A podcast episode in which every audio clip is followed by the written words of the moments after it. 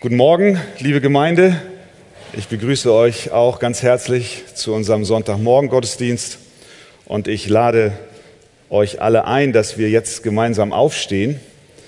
Und wir machen weiter in der Apostelgeschichte und sind nun angekommen im Kapitel 9 und dort ab Vers 20 geht es heute um das Leben eines Neubekehrten das Leben eines Neubekehrten. Apostelgeschichte 9 ab Vers 20.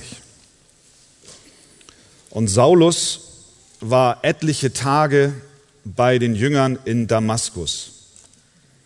Und sogleich verkündigte er in den Synagogen Christus, dass dieser der Sohn Gottes ist. Aber alle, die ihn hörten, staunten und sprachen, ist das nicht der, welcher in Jerusalem die verfolgte, die diesen Namen anrufen und der dazu hierher gekommen war, um sie gebunden zu den obersten Priestern zu führen? Saulus aber wurde noch mehr gestärkt und beunruhigte die Juden, die in Damaskus wohnten, indem er bewies, dass dieser der Christus ist. Als aber viele Tage vergangen waren, beschlossen die Juden miteinander, ihn umzubringen. Doch ihr Anschlag wurde dem Saulus bekannt und sie bewachten die Tore Tag und Nacht, um ihn umzubringen. Da nahmen ihn die Jünger bei Nacht und ließen ihn in einem Korb über die Mauer hinab. Als nun Saulus nach Jerusalem kam, versuchte er, sich den Jüngern anzuschließen. Aber sie fürchteten ihn alle, weil sie nicht glaubten, dass er ein Jünger sei. Barnabas aber nahm ihn auf, führte ihn zu den Aposteln und erzählte ihnen, wie er auf dem Weg den Herrn gesehen und dass dieser zu ihm geredet habe und wie er in Damaskus freimütig in dem Namen Jesu verkündigt habe. Und er ging in Jerusalem mit ihnen aus und ein und verkündigte freimütig im Namen des Herrn Jesus. Er redete und stritt auch mit den Hellenisten, sie aber machten sich daran, ihn umzubringen. Als das aber die Brüder erfuhren, brachten sie ihn nach Caesarea und schickten ihn nach Tarsus. So hatten nun die Gemeinden Frieden in ganz Judäa und Galiläa und Samaria und wurden auferbaut und wandelten in der Furcht des Herrn und wuchsen durch den Beistand des Heiligen Geistes. Amen. Nehmt doch gerne Platz.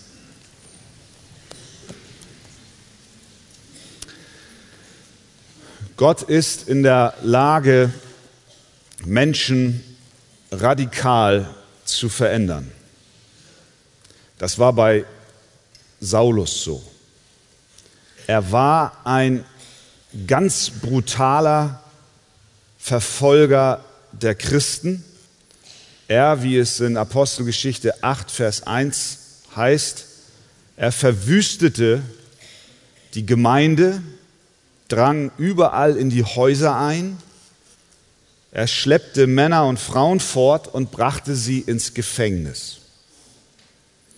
Er schnaubte vor Wut gegen die Jünger des Herrn. Apostelgeschichte 9, Vers 1. Er atmete wie selbstverständlich Hass gegen Christen aus, so wie du wie selbstverständlich CO2 ausatmest. Er schnaubte, sagt die Bibel. Er schnaubte Mord und Drohung. Doch dann kam Gott. Ohne Vorankündigung trat Gott in das Leben seines wohl größten Feindes. Saulus war auf dem Weg nach Damaskus, hatte die Erlaubnis der hohen Priester aus Jerusalem und er wollte schauen, ob er auf dem Weg nicht etliche Männer und Frauen gefangen, von den Nachfolgern Jesu, gefangen nach Jerusalem führen könnte. Als plötzlich Jesus Christus ihm erschien. Es umstrahlte ihn ein helles Licht. Er fiel zu Boden und eine Stimme sprach, Saul, Saul, was verfolgst du mich? Und weiter sagte die Stimme, ich bin Jesus, den du verfolgst. In diesem Moment wurde Saulus von einem schnaubenden, wütenden Feind zu einem Kind Gottes. Er wurde neu. Er wurde radikal neu. Es ist, als wenn, ja, es ist, als wenn, nicht nur als wenn, sondern Gott hat den Hebel umgelegt. Saulus ist neu. Sein Leben hat sich radikal verändert. Seine Gesinnung drehte um 180 Grad. Das ist unglaublich. Von einem Moment auf den anderen. Er verkörperte persönlich genau das, was er im zweiten Korintherbrief später wie folgt ausdrückt. Darum schreibt er den Korinthern, ist jemand in Christus, so ist er eine neue Schöpfung. Das Alte ist vergangen. Siehe, es ist alles neu geworden. Schaut mich an. Ich bin ein lebendiges Beispiel dafür, dass in Christus das Alte vergangen ist. Neues kommt. Er ist ein neuer Mensch. Er hat es erlebt. Es war nicht irgendeine Theorie oder, oder staubige Theologie, sondern es war erlebt und erfahren von ihm, äh, von ihm selbst. Er war ein neuer Mensch mit einem neuen Herrn und einer neuen Botschaft, die nicht länger hieß Tod den Christen, sondern neues Leben durch Jesus. Er war ein neuer Mensch mit einem neuen Herrn und einer neuen Botschaft. Ein Neubekehrter. Ja, und, und nun? Wie geht es jetzt weiter? Wie geht es jetzt weiter im Leben eines Neubekehrten? Unser Text, den wir gelesen haben, gibt uns Hinweise. Ein Neubekehrter, erstens, schließt sich einer Gemeinde an. Wir lesen in Vers 19. Und Saulus war etliche Tage bei den Jüngern in Damaskus. Das heißt, sein erster Gang führte ihn in die örtliche Gemeinde. Er suchte andere Christen auf. Er wollte und er konnte auch nicht allein bleiben. Das war auch dann der Fall, als er, wie wir in dem Text gelesen haben, aus Damaskus fliehen musste und nach Jerusalem ging. In Vers 26 lesen wir, als nun Saulus nach Jerusalem kam, versuchte er, sich den Jüngern anzuschließen. Dasselbe tat er in Damaskus und jetzt hier in Jerusalem. Er wollte Teil der Gemeinde sein. Und ich sage bewusst, er wollte Teil der Gemeinde sein, weil die neutestamentliche Gemeinde so etwas kannte wie eine formale Zugehörigkeit.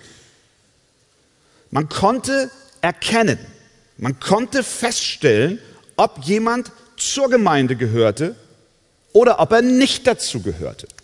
Manchmal werden wir gefragt, warum nehmt ihr es so genau mit der Mitgliedschaft in der Arche? Wir nehmen es so genau, weil mittels der Mitgliedschaft in der Arche wir feststellen können, ob du zur Gemeinde gehörst, zu dieser Ortsgemeinde zumindest, oder ob du nicht dazu gehörst. Und damit befinden wir uns vollkommen auf neutestamentlichem Boden. Denn schon in der Apostelgeschichte 5, ziemlich zu Beginn, haben wir Hinweise auf diese formale Zugehörigkeit. Dort lesen wir, sie waren alle einmütig beisammen in der Halle Salomos von den übrigen aber wagte keiner sich ihnen anzuschließen. Ja, klares Indiz dafür, dass es Leute gab, die waren angeschlossen und andere nicht. Und weiter heißt es, doch das Volk schätzte sie hoch und immer mehr wurden hinzugetan zu der Gemeinde.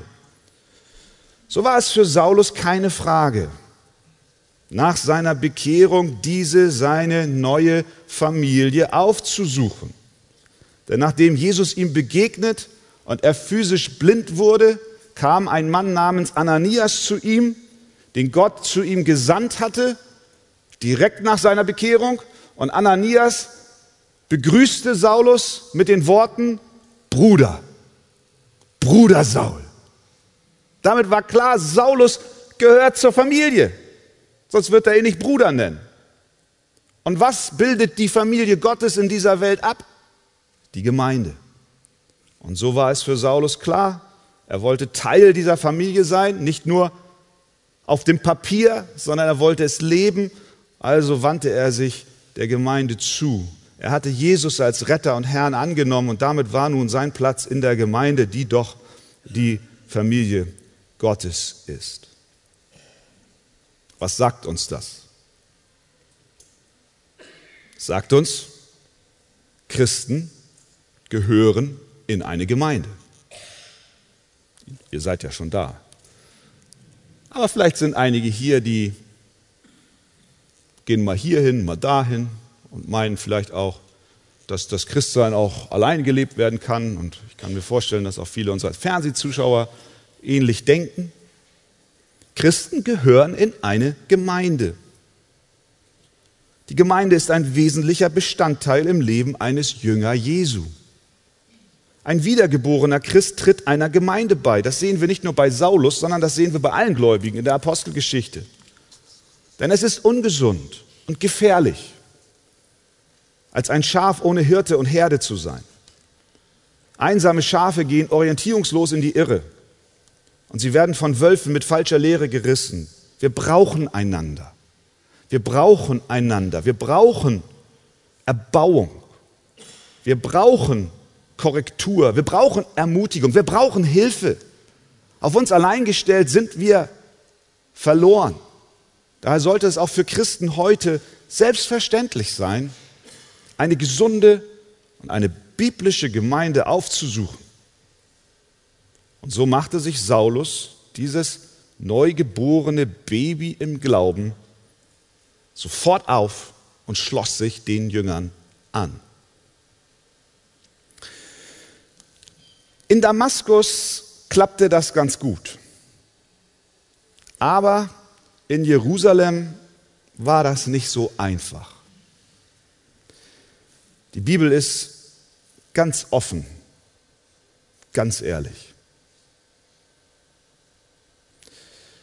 Vers 26 ist in gewisser Hinsicht ein trauriger Vers. Denn als Paulus nachdem er aus Damaskus fliehen musste, weil man ihn dort seines Lebens bedrohte, kommt nach Jerusalem und dann lesen wir, er versuchte, sich den Jüngern anzuschließen. Er versuchte, Anschluss in der Gemeinde zu bekommen. Er kam mit einem vollen Herzen er, er war noch ganz erfüllt von, von dieser Bekehrung und von seinen ersten Zeugnissen, die er abgelegt hat in Damaskus, von seinen ersten Besuchen in den Synagogen, wie er von Jesus erzählte und wie dann all das, was dann in der Zwischenzeit geschah, über ihn hineinbrach und wie er dann aus der Stadt fliehen musste, über einen Korb, über die Mauer herabgelassen und er begab sich in Richtung Jerusalem und er versuchte sich der Gemeinde anzuschließen und alles, was die Gemeinde sagte, war nein dich wollen wir nicht. Nun wollen wir fair sein mit den Christen in Jerusalem. Denn wir dürfen nicht vergessen, dass Saulus ein Erzfeind von ihnen war. Und viele in der Gemeinde waren direkt oder indirekt von seinen Verfolgungen betroffen. Da saßen mit Sicherheit Menschen, deren Familienangehörigen verschleppt wurden, Frauen, die ihre Männer verloren haben, Kinder, die um ihre Väter weinten. Natürlich war es richtig, vorsichtig zu sein. Wir lesen ja, sie fürchteten ihn alle, weil sie nicht glaubten, dass er ein Jünger war. Wer will es ihnen verübeln? Aber ihre Vorsicht musste durch den Geist der Liebe Jesu gemäßigt werden. Und wo taucht dieser Geist der Liebe Jesu auf? In Vers 27.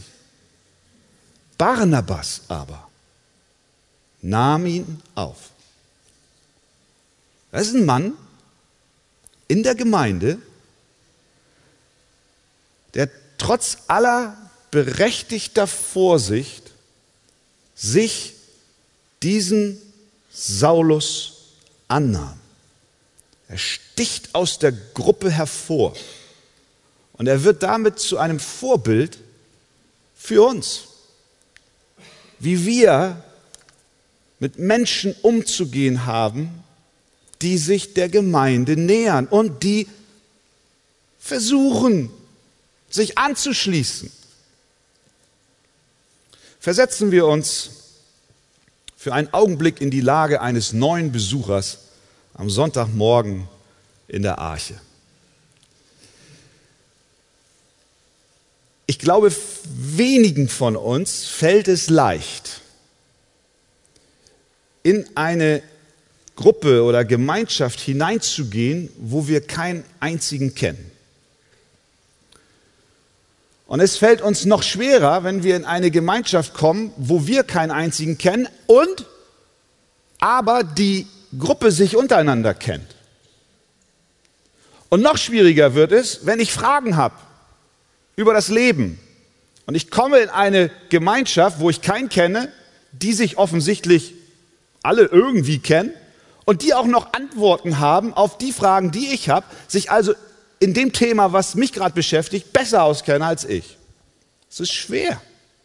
Es ist schwer, in eine Gemeinde hineinzukommen. Es kann schwer sein. Und doch sollte die Gemeinde der Ort sein, an dem es am einfachsten ist, Anschluss zu finden. Und ich danke Gott für die Arche. Und ich habe viele gute Zeugnisse gehört von Besuchern, die gesagt haben, es war schön. Ich fühle mich willkommen. Aber manchmal hört man auch, dass der eine oder andere geht und niemand hat ihn angesprochen. Die Gemeinde sollte von allen Gruppen auf dieser Welt die aufnahmebereiteste sein. Aber Barnabas nahm ihn auf. Vielleicht bist du heute Morgen hier alleine hergekommen das finde ich klasse. Ich beglückwünsche dich zu deinem Mut. Und natürlich wirst du nach dem Gottesdienst nicht mit allen Menschen in diesem Raum sprechen können. Und es werden auch nicht alle in diesem Raum auf dich zukommen. Wenn aber alle in diesem Raum denken, dass alle anderen in diesem Raum auf dich zukommen, dann kommt am Ende keiner auf dich zu. Es sei denn, es sei denn, es gibt Barnabasse unter uns. Nun denkst du, natürlich haben wir einen Barnabas. Du, Christian, bist unser Barnabas. Du bist doch der Händeschüttler vom Dienst da hinten. Gehst immer freundlich, hoffentlich freundlich, gibst du die Hand. Das ist nicht der Punkt. Barnabas nahm ihn auf, schüttelte nicht nur die Hand. Und im Übrigen ist die Willkommenswärme in einer Gemeinde nicht allein eine Wärme, die von vorne kommt, sondern auch die von der Seite kommt und die von hinten kommt und die mich umgibt. Die Atmosphäre in einer Gemeinde wird nicht allein von vorne geprägt, sondern von dir und von mir von uns allen. Besucher spüren, ob es warm ist. Nicht jetzt von der Temperatur, heute ist es warm. Von der Atmosphäre. Besucher spüren, ob es warm ist oder kalt ist. Man mag den freundlichsten Pastor in der ganzen Welt haben, der am schönsten grinst. Das bin ich nicht. Es gibt, ich weiß, es gibt einige, die grinsen noch schöner. Viel schöner. Man mag den, den, den freundlichsten und nettesten Pastor, die schönste, das schönste Pastorenteam haben. Und dennoch kann ein Besucher sagen, dies ist der kühlste Ort, den ich jemals besucht habe. Warum? Weil keine Barnabasse da sind. Was lernen wir daraus? Ich, ich glaube, das ist eine Botschaft dieses Abschnittes, dass wir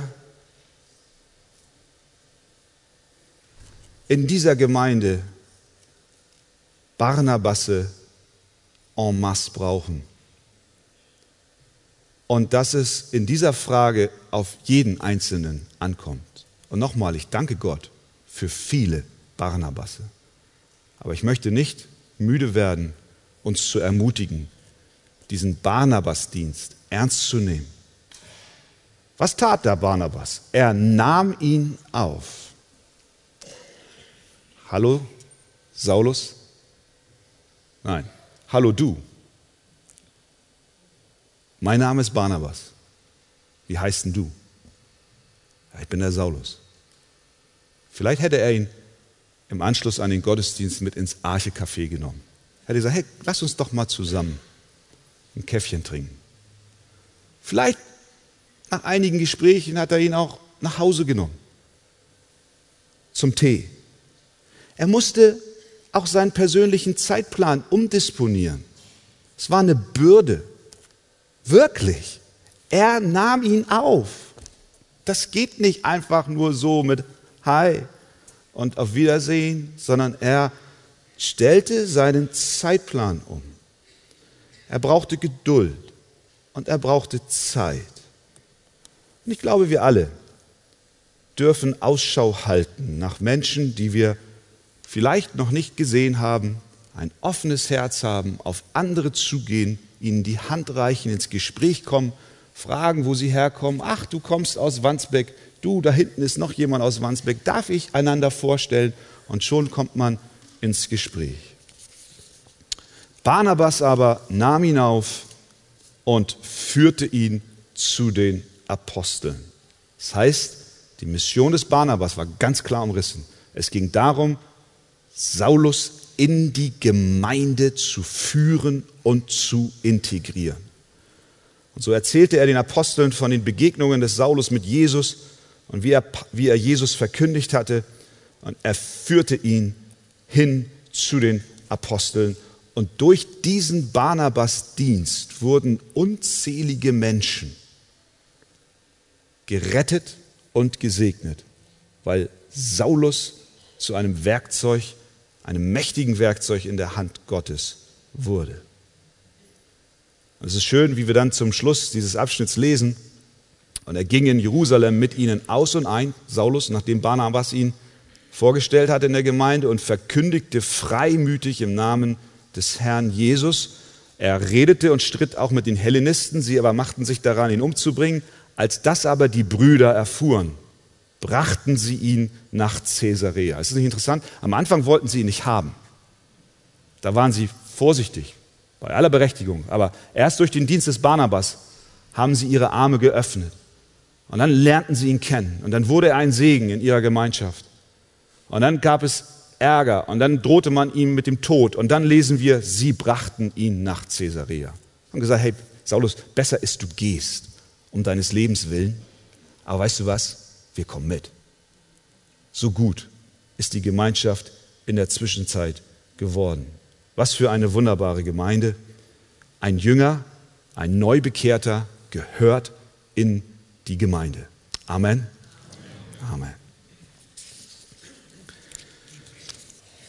Saulus war neu bekehrt und sein Leben war von heute auf morgen absolut verwandelt. Was tut ein Jünger Jesu, der neu im Glauben ist? Zuerst schließt er sich einer Gemeinde an. Dann legt er ein Zeugnis von Jesus ab. Das ist ein typisches Kennzeichen eines Neubekehrten. Saulus der Verfolger ist nun Saulus der Verkündiger. Und diese Verkündigung, dieses Zeugnisablegen hat verschiedene Merkmale. Das eine Merkmal ist, in seinem Zeugnis war Jesus Christus das Zentrum. Vers 20 in Damaskus. Und Saulus, Vers 19, war etliche Tage bei den Jüngern in Damaskus und sogleich verkündigte er in den Synagogen Christus, dass dieser der Sohn Gottes ist. In Vers 22. Saulus aber wurde noch mehr gestärkt und beunruhigte die Juden, die in Damaskus wohnten, indem er bewies, dass dieser der Christus ist. Das heißt, der Inhalt seines Zeugnisses war Jesus. Es ist schön, wenn wir erzählen, wie gut Gott ist, indem er uns behütet und bewahrt im Leben und auch davon berichten, wie wir schon als kleines Kind vielleicht vor Unglück bewahrt wurden. Aber das ist nicht alles. Kern unseres Zeugnisses, Dreh- und Angelpunkt unserer Botschaft, die wir weitergeben, ist Jesus Christus, der Messias. Das tat der neubekehrte Saulus. Er verkündigte den Sohn Gottes. Er sprach davon, dass Gott in Jesus Christus Mensch wurde. Und er sprach davon, dass dieser Jesus ein vollkommenes Leben für uns führt und geführt hat, sodass, wenn wir an ihn glauben, Vergebung unserer Schuld bekommen. Er legte Zeugnis ab, wie er war und wie er ist, durch Jesus Christus verändert wurde. Das heißt, sein Zeugnis war Jesus. Was war noch ein Merkmal seines Zeugnisses? Er argumentierte, Vers 22, er bewies, dass dieser der Christus ist. Und in Vers 29, das war jetzt in Damaskus, und in Vers 29, als er dann in Jerusalem war, er redete und stritt auch mit den Hellenisten. Also nicht streiten in einem negativen Sinn, sondern er argumentierte, er setzte sich mit ihnen auseinander. Das ist interessant. Der Mann, der vorher seine Meinung mit Gewalt durchgesetzt hat, benutzt nicht mehr das Schwert, sondern das Wort. Das Evangelium verbreitet sich nicht durch Gewalt, auch nicht durch sozialen Druck, sondern durch das Zeugnis von Jesus Christus. Er hatte also Jesus im Zentrum, er argumentierte, er sprach und außerdem war sein Zeugnis beständig. Er ging in die Synagogen, das sehen wir in Vers 20, in Vers 22 und in Vers 29. Was bedeutet das für dich und was bedeutet das für mich?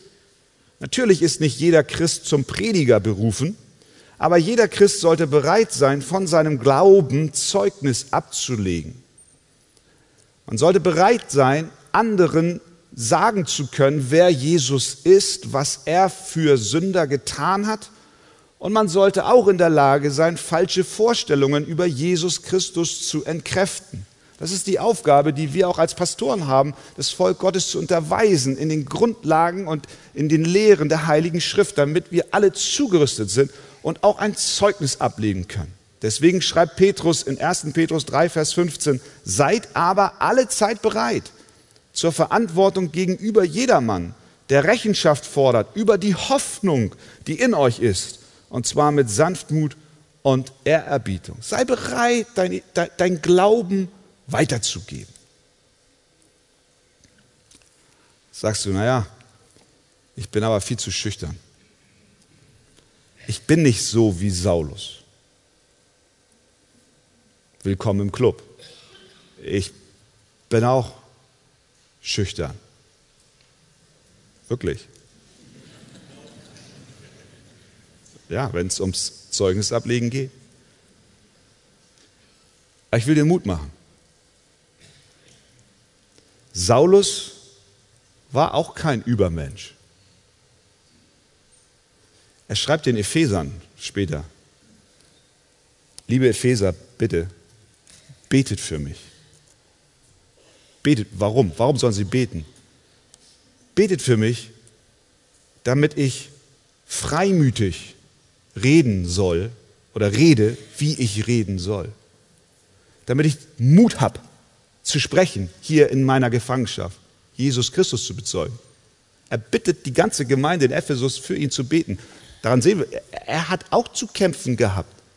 Er brauchte auch Unterstützung. Und was noch viel schöner ist als Ermutigung für dich und auch für mich, die wir doch alle so furchtbar schüchtern sind und nicht so frei von der Leber von Jesus erzählen. Es war nicht die Kraft von Saulus, die ihn dazu befähigt hat, Zeugnis abzulegen. Denn wir lesen in Vers 22, Saulus aber wurde noch mehr gestärkt. Das heißt, er war passiv, da war eine aktive Kraft, die ihn befähigt hatte, Zeugnis zu geben. Und wir wissen, welche Kraft das war. In Vers 17, als Ananias von Gott den Auftrag bekam, zu diesem Saulus zu gehen, der eben gerade noch Jesus begegnet war und der nun blind war in diesem Haus in der Straße, die da heißt die Gerade. Da bekommt dieser Ananias den Auftrag und sagt, Ananias, geh, geh zu diesem Saulus dahin. Ja, zu Saulus, das ist der Christenverfolger. Und dann sagt Jesus, und dann sagt Ananias, er trat in das Haus und er legte ihm die Hände auf und sprach, Bruder Saul, der Herr hat mich gesandt, Jesus, der dir erschienen ist auf der Straße, die du herkamst, damit du wieder sehend wirst und, was noch, erfüllt wirst mit dem Heiligen Geist. Sehen wir das? Saulus hat nicht in eigener Kraft Zeugnis abgelegt. Er wurde gestärkt vom Heiligen Geist. Und dieser Heilige Geist ist auch in deinem Leben aktiv, wenn du ein wiedergeborenes Gotteskind bist. Es ist derselbe Geist.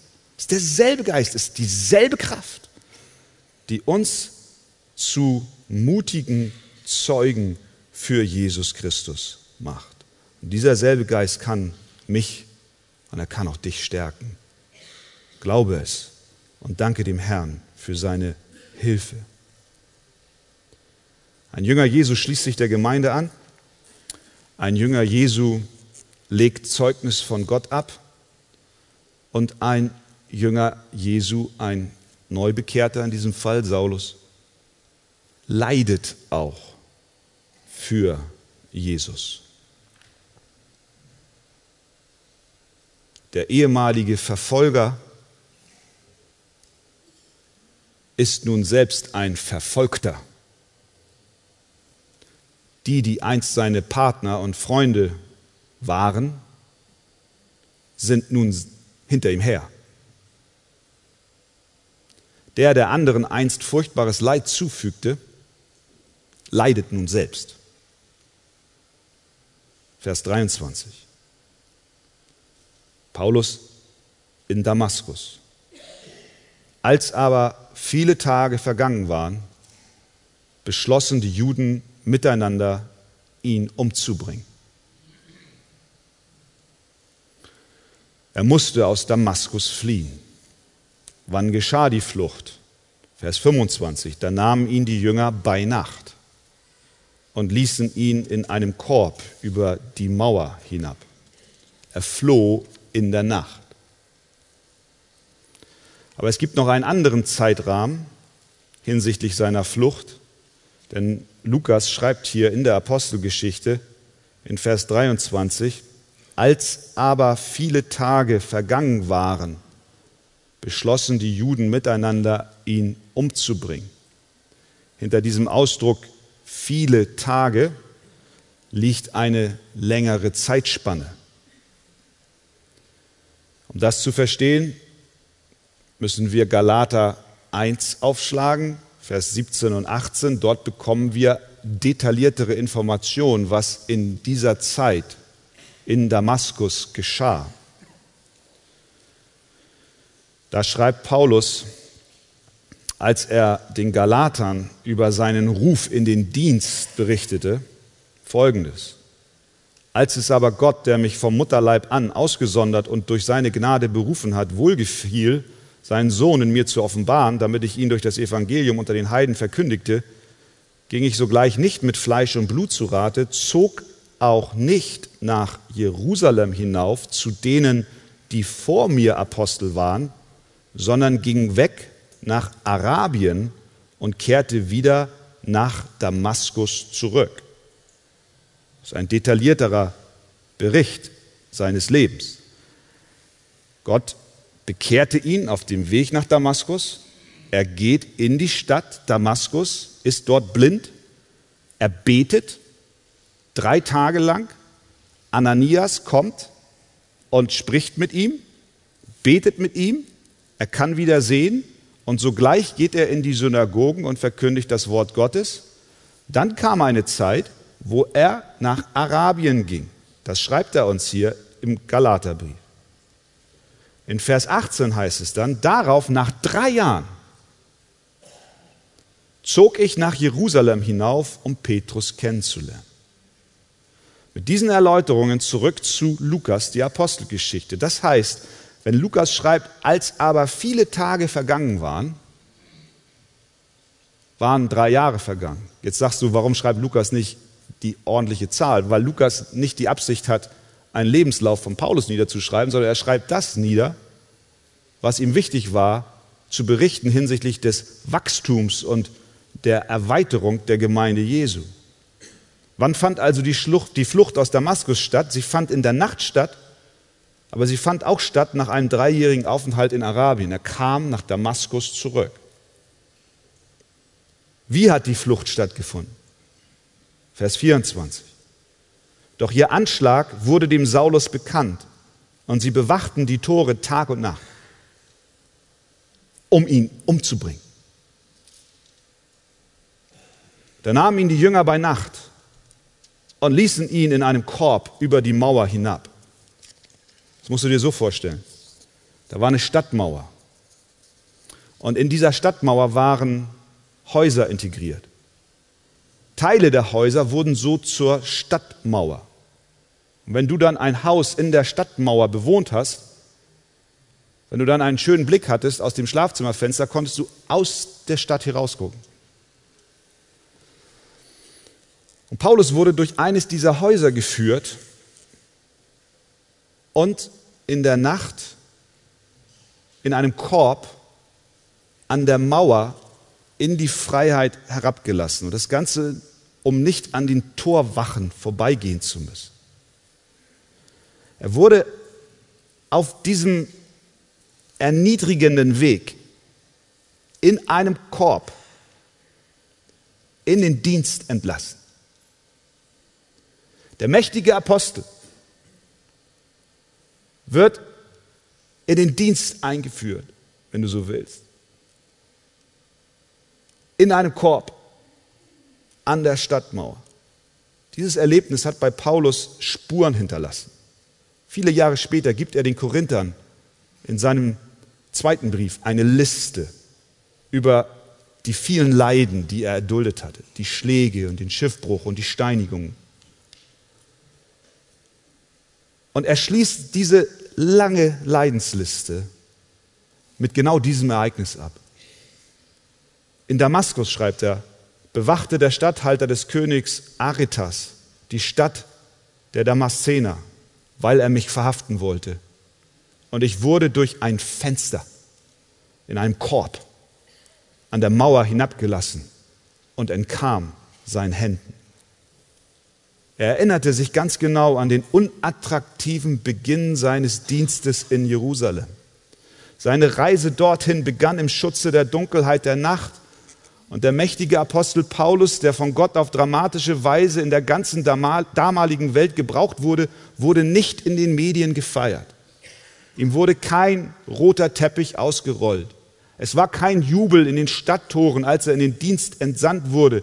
Keine große Begeisterung erwartete ihn in Jerusalem, sondern er fuhr als ein Niemand in einem Korb, in einem alten Korb im Schutze der Dunkelheit eine Mauer herab und niemand schaute hin.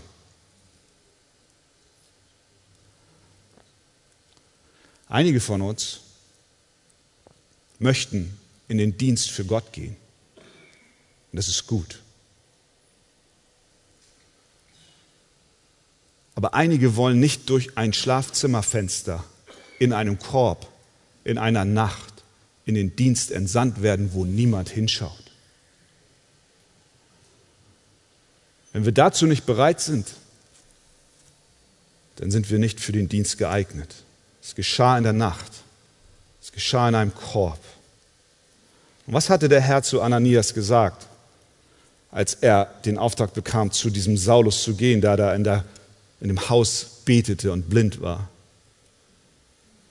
Gott sagte zu Ananias, denn ich werde ihm, das ist Saulus, zeigen, wie viel er leiden muss um meines Namens willen. Und Saulus erlebte das. Was lernen wir daraus? Ein Jünger Jesu schließt sich einer Gemeinde an. Ein Jünger Jesu legt Zeugnis ab. Aber ein Jünger Jesu ist auch bereit, für Jesus zu leiden. 2. Timotheus 3, Vers 12. Und alle, die gottesfürchtig leben, wollen, und alle, die gottesfürchtig leben wollen, in Christus Jesus, werden Verfolgung erleiden. 1. Petrus 4, Vers 12. Geliebte, lasst euch durch das Feuer der Verfolgung unter euch, das euch zur Prüfung geschieht, nicht befremden, als begegne euch etwas Fremdes. Selbst wenn du alles recht machst und aufrichtig vor Gott lebst, kann es sein, dass Gott dich bittet, seinen Sohn Jesus Christus durch Leiden um seines Namens willen zu verherrlichen. Diese Lektion musste Saulus sehr früh in seinem Leben lernen und sie hat ihn durch sein ganzes Leben hindurch begleitet, bis zu seinem Grab. Vielleicht leidest du gerade in diesen Tagen und dein Leid ist um Jesu willen. Ich möchte dich erinnern, dass Gott souverän regiert. Die erste Gemeinde wurde verfolgt, aber Gott verfolgte mit der Verfolgung eine Absicht. Er benutzte diesen Druck, damit das Evangelium sich in alle Welt hinaus verbreitete. Ihm entglitt nicht zu einer Sekunde die Situation. Der schärfste Verfolger wurde von einem Augenblick auf den anderen auf der Straße nach Damaskus zu einem Christen. All dies Sowohl die Verfolgung als auch die Bekehrung geschah niemals außerhalb des souveränen Willens Gottes. Und so ist es auch mit dir, wo du bist, wo du gerade leidest. Du leidest nicht außerhalb des souveränen Willens Gottes, der dir Weisheit und Kraft geben wird, auszuharren und der dich nicht loslässt.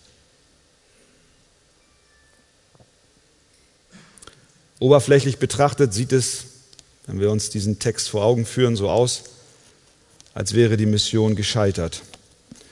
Denn als Saulus in Jerusalem dann ankam, wurde er zunächst nicht von der Gemeinde angenommen. Barnabas führte ihn ein, er verkündigte auch dort das Evangelium.